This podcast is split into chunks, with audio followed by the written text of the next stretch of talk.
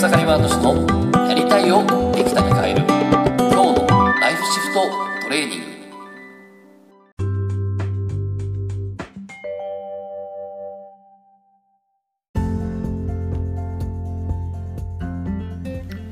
グおかげさまで、エクサイマートシです。今日はですね、例えたら、本当の自分、潜在意識はつるっと出るって話をね、したいなと思います。で、えーこれはね、今僕自身がすごい無意識っていうね、あのー著書のね、足貝先生のところで、えーよく先生が言われる言葉なんですけども、まあ自分自身のね、えその無意識でね、設定している、その自分の設定これをね変えていくことによって現実を変えていくっていうことをね、えいろいろとセッションのやり方とか学びながらですねやってるんですけどまあそこでですねまあじゃあ現実的に自分自身は何を無意識に思ってるのかなって言って考えても出てこないんですよね、まあ、そうした時にこの例え例えていくっていうことをするとつるっとこう無意識が出てくるっていうね。まあ、そんなワークいろいろやってるんですけど、まあ、僕はまあこのタオリセット昨日実はタオリセットセッションちょっとやってまして。で、えー実はこれはでもちょ先生に習う前からも自然と僕はそれ多分薄々気づいてたというかあの、まあ、今このタオリセットセッションっていうのは筆文字を使ってやるんですけど でこの筆文字がですねすごいなと思うのは筆文字を書くとこのまさに潜在意識無意識がつるっと出るんですよね。で、え昨日もですね、えちょっとあるクライアントさんにそのタオルセットセッションやってたんですけど、え実際にこうパッとね、え字を書いてもらったんですね。でそしたらなんかそれ見て何を感じますかとか、えーそれ見てその、ね、どんな大きさ形とかどどんな感じですかっていう、まあ、この筆文字に対してですねこう自分がどうかじゃなくて筆文字を書いた筆文字に対してどう感じるかっていうのをですねまず最初やるんですね。そうすると、うん、なんかちょっとノイデムニマジはなんかこうちょっと薄い感じがするなとか、うん、こうなんかそのじゃあ薄いじゃあ薄い感じっていうのはどんな感じですかみたいなことを聞くとですね、うん、なんかこうなんかこう少し、まあ、この人は試すっていう字をね、えー試験の詩ですね、えー書いたんですけどなんか試すのは怖いのかなみたいなそんな感じを言ってるんですねでこれ完全にまたせこれ潜在意識つるっと出てるわけですよねね、筆文字どうですかって聞いてるんですよね。そしたら薄いって言ってて、じゃあ薄いってどういう感じですか？どういう、どういう、薄いってどういう、自分にとってどういうどういう意味がありますかって言った時に、試すのは怖いのかなって、まさにこれですよね。試すのは怖いって思ってるんですよ。で、こういった無意識が出るわけですね。で、まあまあ、ちょっとタオリセットまではそこまでできませんけど、じゃあこの試すのは怖いってこれ、ね、実際にね、おぎゃーと生まれて赤ちゃんで、ねこう試すのは怖いって思ってる人いない思ってる子供はいないですよね。ねこうじゃあ立ってみようっつって何回もこけるじゃないですか。立つのは怖いって思って立つの諦める子は多分いないんですよね。だから皆さん今皆さん僕らは立ってるし。って言った時にどっかで試すのは何か試すのは怖いっていう記憶があるんでね。まあそこを処理していく必要があると思いますね。で、えー他にもね、ちょっといろいろ聞いてみたら、なんか位置的になんかちょっとね、なんかこう、上の方にあって、ね、本当は真ん中で書きたいなっていうのが出てきたんですね。で、ね、当然薄いのを濃くしたいって言ってて、じゃあそれって、なんかまたどういう意味がありますか？みたいなことを聞いたらですね、えーいや、真ん中って位置っていうのは、なんか 上の方にあるんで、なんかこう、ついついこう試すっていう時に頭で考えてるのかなみたいな。そんな見立てをおその人はしたんですね。いや、真ん中に来ると何が変わるんですかって言ったら、真ん中は頭じゃなくて心ですと。その自分自身の本心で、自分自身の本心を大事にするってことですね、とか言って言ってて。で、濃くなると何が、薄いから濃くなるとどうなんですかって言ったら、ね、ぼーっとした感じじゃなくて、よし、やるぞっていう強い意志、本心と強い意志を持つっていう感じですねって。で、これまた潜在意識つるっと出ちゃったわけですね。自分はもっと頭じゃなくて心で本心で生きていきたいっていう、えーよ自分自身の本当の自分とさらにはぼーっとした感じじゃなくてやるぞと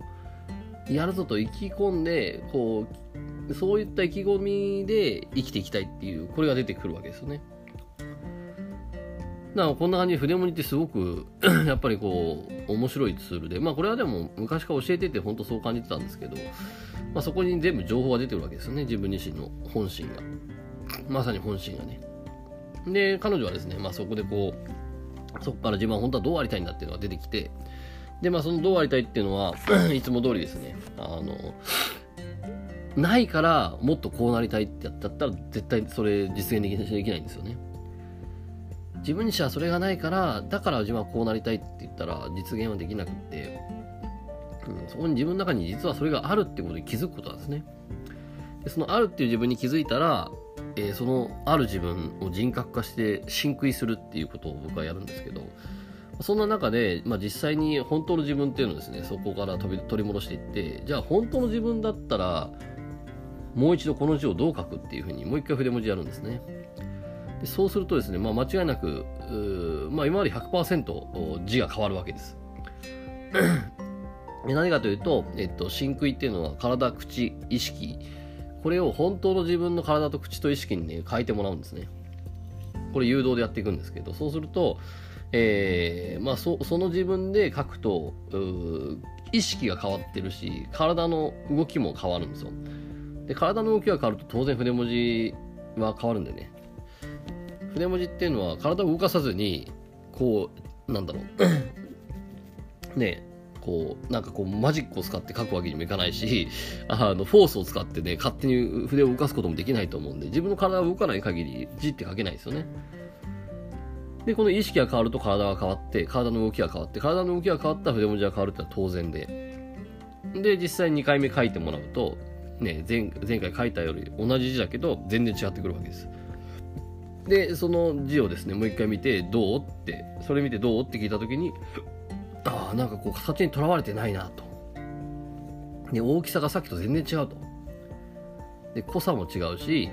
全部、なんか全部を使って広がり感があるような感じで書いてますと。で、これが、まさにこの これが本当の自分のありたいなんですね。形にとらわれずに、そしてこの大きさですね。大きさ何に見立てますかって言った時に、いや、これは勇気の大きさだと。さっきまでは字は小さかったけど、この大きさっていうのは勇気を表す。だ勇気大き、勇気を持ってる。本当の字は勇気を持ってるみたいな。こうやって見立てることもできますよね。で、こういうふうに、えー、こう実際にそのね、自分自身の今の無意識だったり潜在意識だったり、まあそこら辺が、まあ、現実を作ってしまってるので、まあそこをですね、こう、筆文字を使ってですね、こう、つるっと出して、で、そこに対してこう、現実を合わせてチェックしていくっていうね。まあこれで、まあ、昨日もですね、あの、その後、実際このタオマンって僕は呼んでるんですけど、この本当の自分のことをタオマンって呼んでて、道の人ですね。本当の自分自身を道の人って呼んでるんですけど、タオマンと会話するってイメージングをやるんですけど、まあほんとそこでね、もう、ただ自分ならね、そのタオマンに会って、ただ自分自身でね、一人二役で会話をするってことをやるんだけど、まあ、毎回これやるんだけど、結局僕は何も言わずに勝手にね、その人がタオマンにいろいろ質問したり、課題は今こんな悩みがあってっていうと、タオマンが答える。そのタオマン、答えてるタオマンって自分なんですよ。自分がイメージの中で、タオマンだと思って答えてるんで、結局自分は答えてるんですね。だ答えは自分の結構中にあったりとかして、まあ、そんな感じでね、昨日も、なんかやりながら、泣きながらね、こう本当にこう、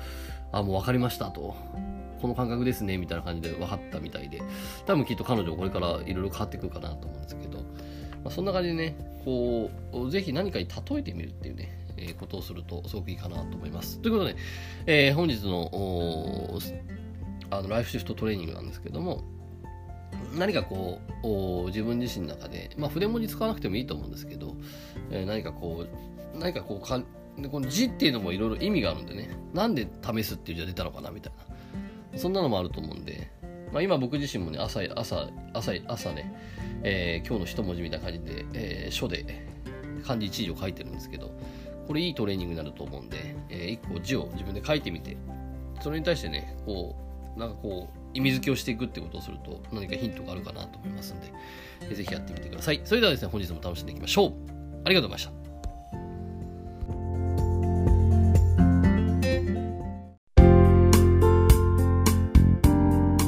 た。本日の番組はいかがでしたか？番組ではご意見ご感想をお待ちしておりますウェブ検索でひらがなで